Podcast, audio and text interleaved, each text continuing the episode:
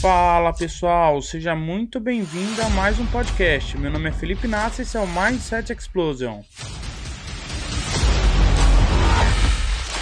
E nos sigam também lá nas redes sociais, no Instagram através do arroba felipe.inácio.27, Facebook YouTube Felipe Inácio.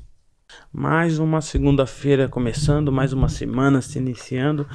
Espero que você tenha um ótimo dia, cheio de paz, alegria, uma semana abençoada tá bem? Hoje o podcast vai ser um pouco mais espontâneo porque eu tava ali fazendo um treino e vim aqui e vou falar, né, tudo que eu senti. Por quê? Eu acabei de fazer um treino e nesse treino eu corri 7 quilômetros. Para alguns um número baixo, para outros um número impossível de ser alcançado, para outros o cotidiano é 7 km. Mas aí já começa o que eu queria falar.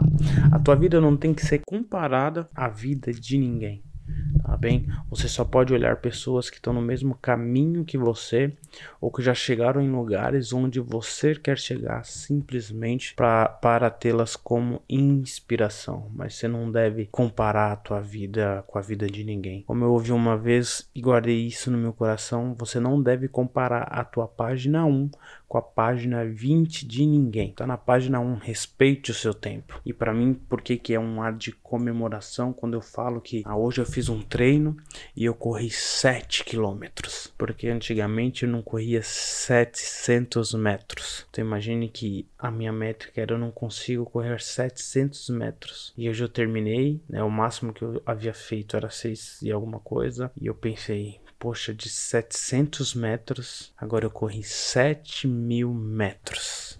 Uau, foi sensacional a sensação de superação, a sensação de, de alegria, de energia, de autoconfiança, como isso te impulsiona de uma forma muito boa. E aí volta sempre no mesmo ponto. A mente cria limites para nós que são inexistentes.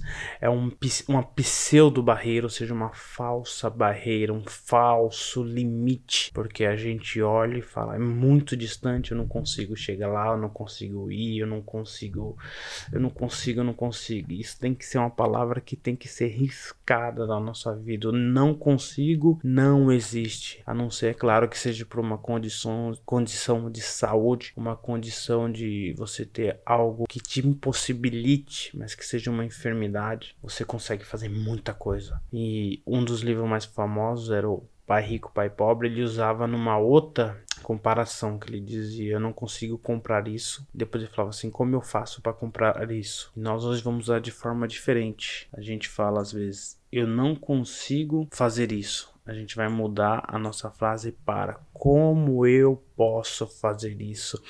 Isso é um, é um estado mental automático que se automatiza mais tarde, que quando você fala eu tenho que fazer aquilo ou eu quero fazer aquilo, auto automaticamente teu cérebro, numa velocidade, lógico nós somos incapazes de perceber, mas ele já vai planejando passos, planeja passos, passos. E aqui eu deixo uma dica, toda vez que você tiver um, algo que você quer fazer, seu cérebro já vai estar tá trabalhando, escreve no papel como começar, mesmo que seja um, um, um, rabisco rápido, aquilo já vai dando mais espaço para o teu cérebro pensar mais coisa para melhorar aquilo que você havia pensado. E então comece a pensar como eu consigo alcançar meu objetivo, como eu consigo fazer aquilo, como eu consigo alcançar essa meta, porque hoje foi, uau, foi bem foi alegre conseguir correr aí 7 quilômetros, porque mais uma vez né, se comprova que a nossa mente cria muitas barreiras, que, muitas muralhas que nós devemos derrubá-las. Nós somos capazes, mas a nossa mente é poderosa. Então nós temos que converter o poder do pessimismo para o poder do positivismo, né? O poder do, né, aquilo que nos amedronta, a gente tem que usar aquilo como impulso de coragem. Como já teve um podcast aqui, aliás, se não ouviu ainda, vai lá ouvir. E toda vez que nós tivermos medo, o medo só servirá de impulso só servirá de impulso para as nossas vitórias. Então, comece tudo que você quiser, respeite o seu tempo. Você começou agora, não adianta você querer fazer melhor do que o melhor, porque você está começando e ele já tem uma longa jornada. Se inspire nele, faça com mais intensidade, faça com mais afinco, trabalhe mais, que mais rápido do que foi o caminho dele pode ser o seu, mas olhe como inspiração, nunca como comparação tá bom? E aquele que já está lá na frente, ele pode te ensinar muita coisa por causa que ele já passou pelas estradas e pelos caminhos que você pass está passando, que você está iniciando. A vida não é uma um ringue que você tem que ficar briga brigando com as pessoas, não. Você tem que se juntar, perguntar e na medida do possível se ajuntar, porque sempre vai ser a união que vai fazer a força, tá? Então comece.